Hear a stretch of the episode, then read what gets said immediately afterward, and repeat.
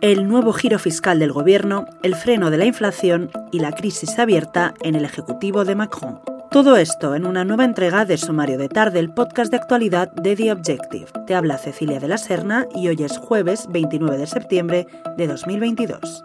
Vamos allá.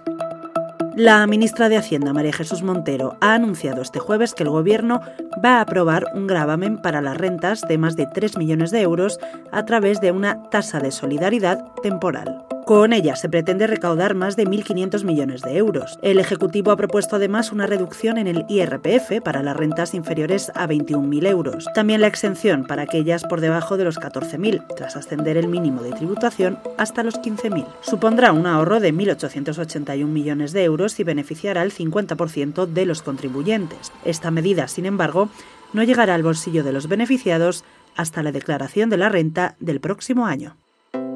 Seguimos en terreno económico.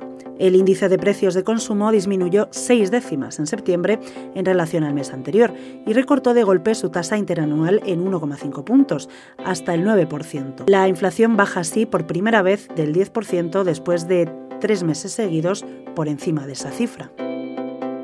En internacional, Emmanuel Macron sopesa disolver el Parlamento e ir a elecciones ante el riesgo de una moción. El presidente francés se plantea disolver la Asamblea Nacional y forzar la convocatoria de nuevos comicios si la oposición hace frente común para hacer caer el gobierno, según ha advertido el ministro de Trabajo, Olivier Dussopt. Hasta aquí la información de hoy. Puedes leer todas estas y otras muchas noticias en abierto en theobjective.com. Volvemos mañana.